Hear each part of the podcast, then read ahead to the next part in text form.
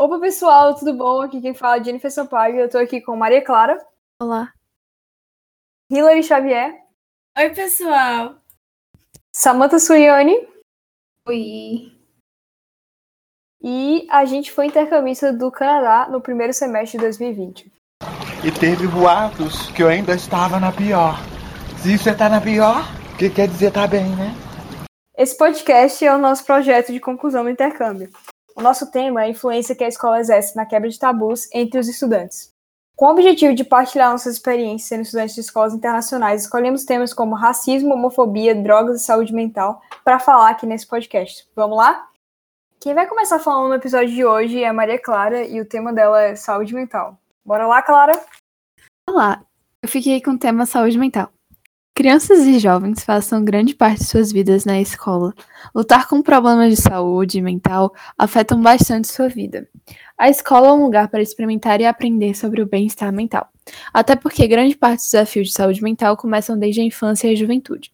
E é por isso que a identificação e intervenção são tão críticas e podem levar a me- melhores resultados de saúde na vida futura. Eu estava na província de New Brunswick, no Canadá, e quando eu estava procurando o que colocar sobre esse assunto, tipo, fazendo minha pesquisa, eu achei um, duas pesquisas que traziam os mesmos dados. Era de que o número de alunos do ensino médio com sintomas de ansiedade e depressão aumentou em 8% nos últimos três anos. Mas isso totaliza 48% de alunos com sintomas de ansiedade e depressão. Realidade que não é só presente no Canadá, como também no mundo inteiro. Então, é, essa questão de saúde mental é um negócio meio difícil de explicar, tanto a jovens brasileiros e canadenses. Por exemplo, a gente. A gente estava num país diferente, com pessoas diferentes que a gente não conhecia, com língua diferente, e isso até tornava a gente mais vulnerável de é, adoecer mentalmente, principalmente as pessoas que já carregam alguns traumas ou carregam até a própria doença mental. Então, jovem, assim, jo a juventude já é uma fase muito difícil e aí a gente também tem que sofrer por tudo isso. Fora que o Canadá e o Brasil, além disso, tem todos os problemas que ainda acarretam a, o, o adoecimento mental. Como o Hilary tá falando, é, a- o tema saúde mental é um grande tabu ainda para as pessoas. Tipo, a maioria das pessoas, quando você fala, ah, eu vou no psicólogo, a Você pessoa é acha que louca? você é, você é louca, a pessoa acha que você é louca, alguma coisa do tipo. Ou psiquiatra, principalmente, Ou- psiquiatra. E é psiquiatra também. Isso é algo totalmente errado, porque a assistência psicológica é algo que todo ser humano precisa. Tipo, todo mundo precisa aprender a lidar com seus problemas de uma forma que você não, não se autodestrua. Tipo, é, um exemplo disso é a dependência química, tá ligado? Muitas pessoas fogem para a dependência química para tentar lidar com seus problemas quando eles deveriam apenas ir para uma terapia, por exemplo, sabe? E eu acho que é algo que não deveria ser tratado como tabu, sabe? Porque todo mundo precisa disso. Tem algumas maneiras de como as escolas podem promover o bem-estar aqui no Brasil, que eu percebi na minha escola no Canadá foram ambientes abertos para falar sobre seus problemas e dúvidas. Na minha escola, por exemplo, tinha uma psicóloga. Então a gente podia falar com ela a qualquer momento, a gente precisasse de ajuda. Lógico que ela não estava todos os dias na escola. Ela vinha, tipo, uma vez por semana. Mas a gente tinha contato com ela se a gente precisasse. E também tinha muitos cartazes que o próprio governo do Canadá fazia, tipo, prevenção de suicídio, até sobre saúde mental em geral.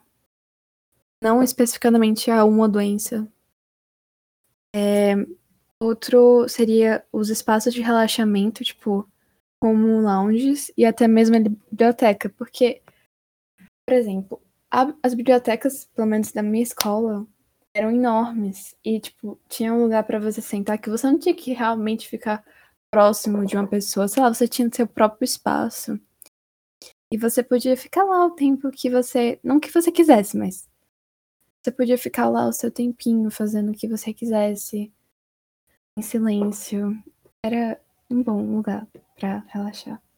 E outro seria de que nas minhas aulas a gente sempre tratava da real definição de algumas palavras, porque eu acho super importante, tipo, a gente conhecer mais sobre a linguagem da saúde mental, saber o que significa depressão, o que é a ansiedade, essas doenças para conhecer melhor e não fazer piada com isso ou desrespeitá-las.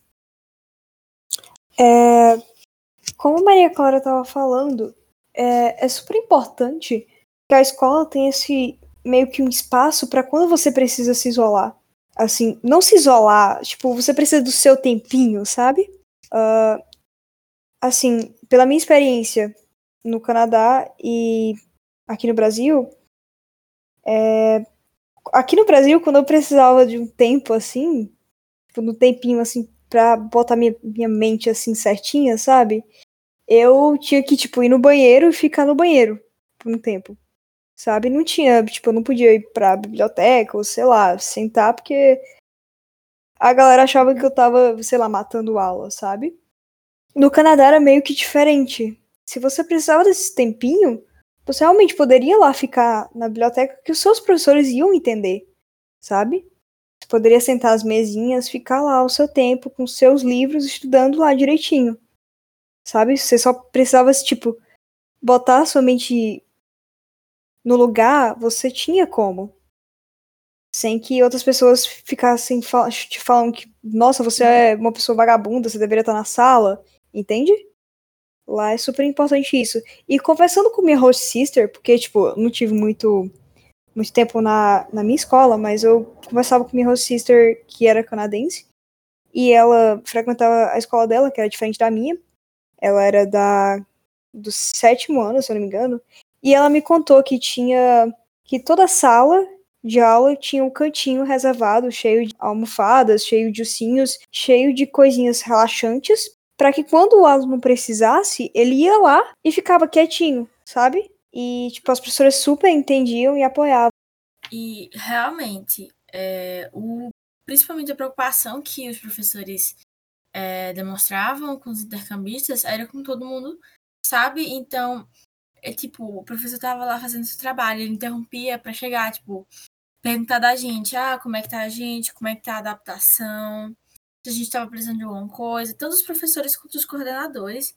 E eu acho que todas para todas nós, acho que esse apoio de coordenador e professor foi tipo essencial para a gente levar o, o período assim mais difícil do intercâmbio, que foi o início e a parte da pandemia, de forma mais leve, porque as primeiras semanas foram muito difíceis para mim.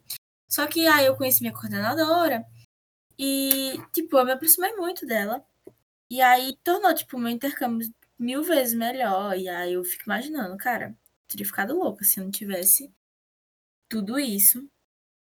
Eles tiravam, eles quando eles viam que a gente tava sobrecarregando, eles tiravam a gente para fazer as atividades, minha coordenadora. A gente foi para para parque, a gente fez caminhada, ela trazia comida pra gente. Tanto que até Maria Clara foi até convidada para um grupo que ela não tinha nada a ver, ela foi para lá. Porque, meu, porque na época foi coronavírus, então ela evitava que a gente ficasse muito perto. Mas é, a gente também fez quase a skin, a gente só não fez por. O coronavírus começou bem na época que tava parando de nevar, mas ela sempre teve muito esse interesse, sabe? Eu acho que isso remete muito ao fato que por exemplo, dando um exemplo aqui do Brasil, é que a gente tem muita gente nas escolas, é muito aluno nas escolas, e professor mal remunerado, então eu acho que um, o professor está estressado. Dois, é muita gente para eles darem conta, a coordenação dá conta de, de cuidar de tantas pessoas, que a escola fica mais como um lugar onde despeja adolescente, principalmente criança, de onde despejam criança, e e é um ritmo muito acelerado dentro da escola, principalmente no nosso caso, para vestibular essas coisas. E não dá tempo de abordar o, o aluno com maior propriedade. E algumas vezes, quando, quando abordam os alunos, quando tem psicólogo, muitas vezes, tipo, não existe uma preparação que seja exatamente sensível ao problema que a pessoa apresenta e dão sugestões, não sugestões, mas dão, entre aspas, soluções que não vão realmente levar a pessoa a ou resolver o problema ou se achar em uma situação mais confortável ter um apoio de um adulto responsável por ela de alguma forma e vá realmente tranquilizar ela para ela olhar a situação e pensar, dá para enfrentar isso aqui sem, sem mais desespero do que já é, já é natural do, do, do jovem nessa idade. Não que seja natural ter desespero, gente. Vamos procurar terapia e, e, ajuda psicológica, tá bom? A gente tem que parar de normalizar a, os, os problemas que a gente tem na nossa saúde mental, ok? Sim, é, como o Samanta estava falando, a escola tem uma demanda muito grande de aluno aqui no Brasil e meio que, que nem toda escola aqui no Brasil tem condições de arcar com um psicólogo, de arcar com alguém. Como você falou também, tem às vezes o professor tá estressado e tal. Só que eu não sei na escola de vocês, porque eu sou de escola diferente, mas na minha escola, mesmo com toda essa demanda, a minha coordenação e meus professores sempre procuraram, tipo, a, na minha experiência, né? Eu tô falando na minha experiência, não dos outros. Mas na minha experiência, eles sempre procuraram saber quando eu tava bem. E quando não tava, eles tentavam me ajudar de alguma forma, mesmo, tipo, às vezes não conseguiam, mas tentavam, sabe? E eu acho que é importante, assim, esse, esse apoio pro aluno, sabe? Tipo, pelo menos para mim foi muito importante na minha escola do Brasil. Na do Canadá, eu eu tive eu não tive muito tempo de escola, então não sei muito ter uma opinião em relação à escola de lá sobre nesse assunto. Sobre o estresse que Samantha falou, também tem um negócio de que eles escolhem as próprias matérias. Então, tipo, eu acho que eles não escolheriam uma matéria que não prestariam atenção ou que eles não gostassem, sabe? É mais difícil. E isso torna mais agradável deles, os alunos da sala, com o professor.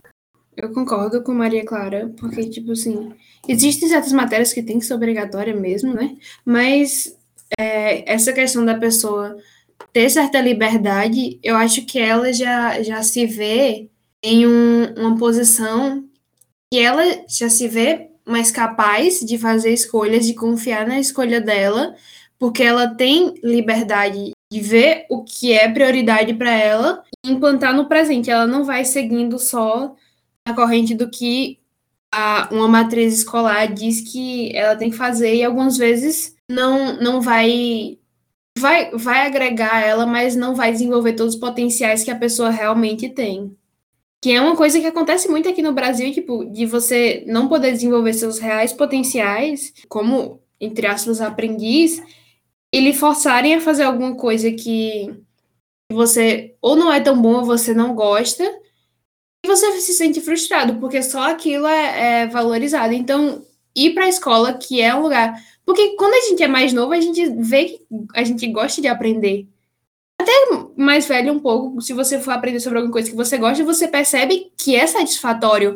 Mas a forma que a gente aprende, o que a gente tem que aprender e a forma que a gente tem que aprender, o sistema da escola todo, ele já não é propício para você encarar aquilo como uma atividade saudável, uma atividade prazerosa que deveria ser, entendeu? Gente, rapidinho. É, Maria Clara saiu da call e voltou. Será se o negócio tá gravando direito? Eu caí, tipo, umas três vezes, não foi nenhuma, tá ligado? Derek! Meu Deus! E agora? Enquanto eu pesquisava sobre o meu assunto, eu achei um próprio pronunciamento de Ontário, que é uma das maiores províncias do Canadá, falando sobre maneiras de como as escolas poderiam promover um bem-estar mental uma das que mais me chamou a atenção foi promover aulas sobre isso. Não somente tipo, no âmbito de ah, quero saber para me ajudar, mas até para servir para o currículo, sabe?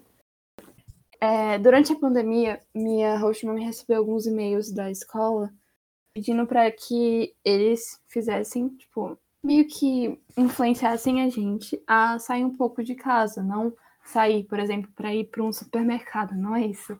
Era só para tipo sair, ir para varanda, respirar um pouco, tomar um pouquinho de sol, porque a gente já estava triste por não ver as pessoas que a gente via diariamente. E a falta de vitaminas e de muitas outras substâncias químicas, elas afetam mais nosso corpo e nossa saúde mental. Então, como Clara estava falando agora, quando essa pandemia toda aconteceu, a gente ainda estava lá, minha coordenação do intercâmbio, a coordenação de Nova Escócia, eles começaram a fazer palestras para ajudar a gente a lidar com esse, com esse negócio de estar tá, é, trancado dentro de casa. E eu achei isso muito importante.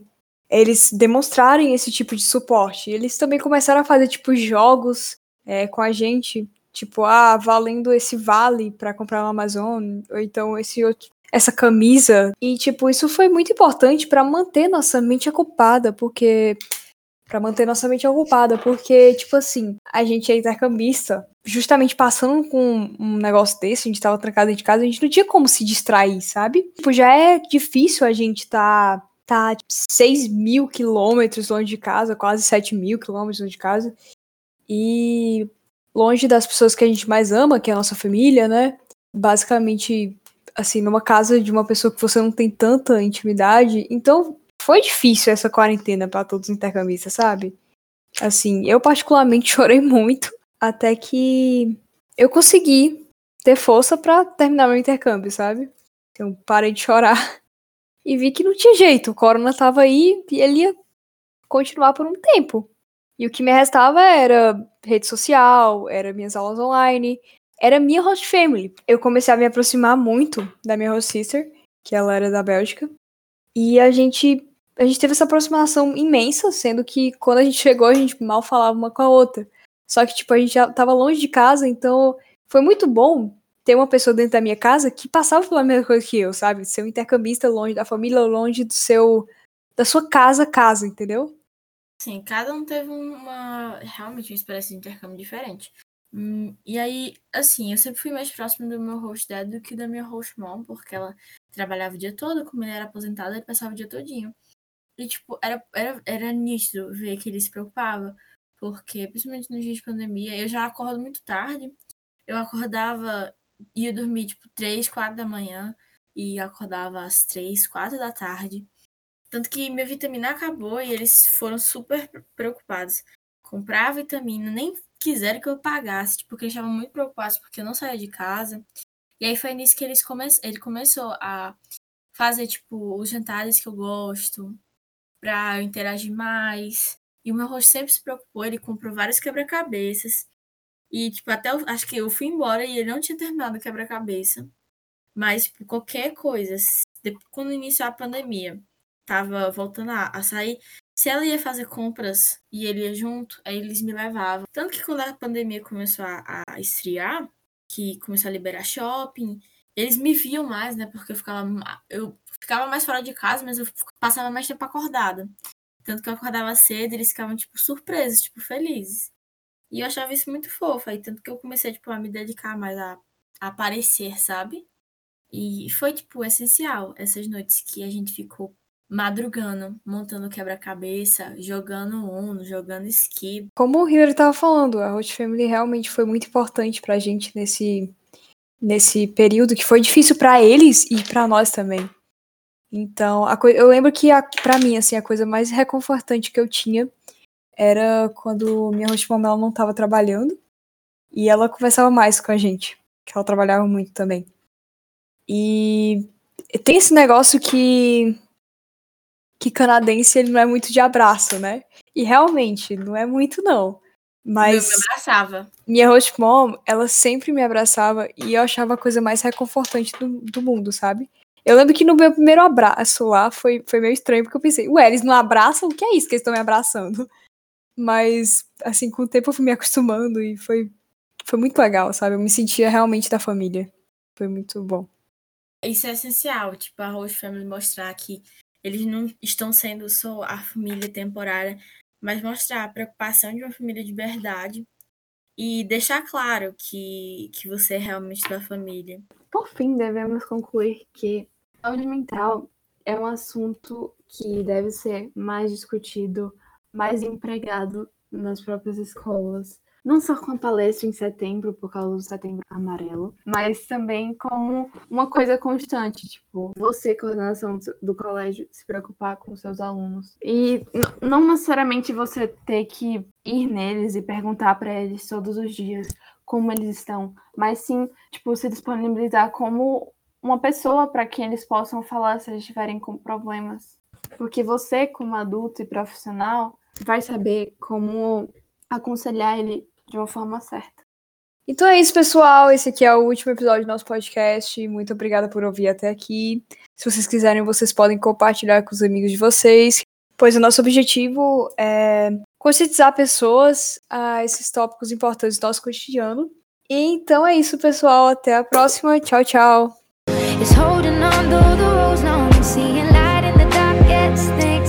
stare at your reflection, finding hope and hope.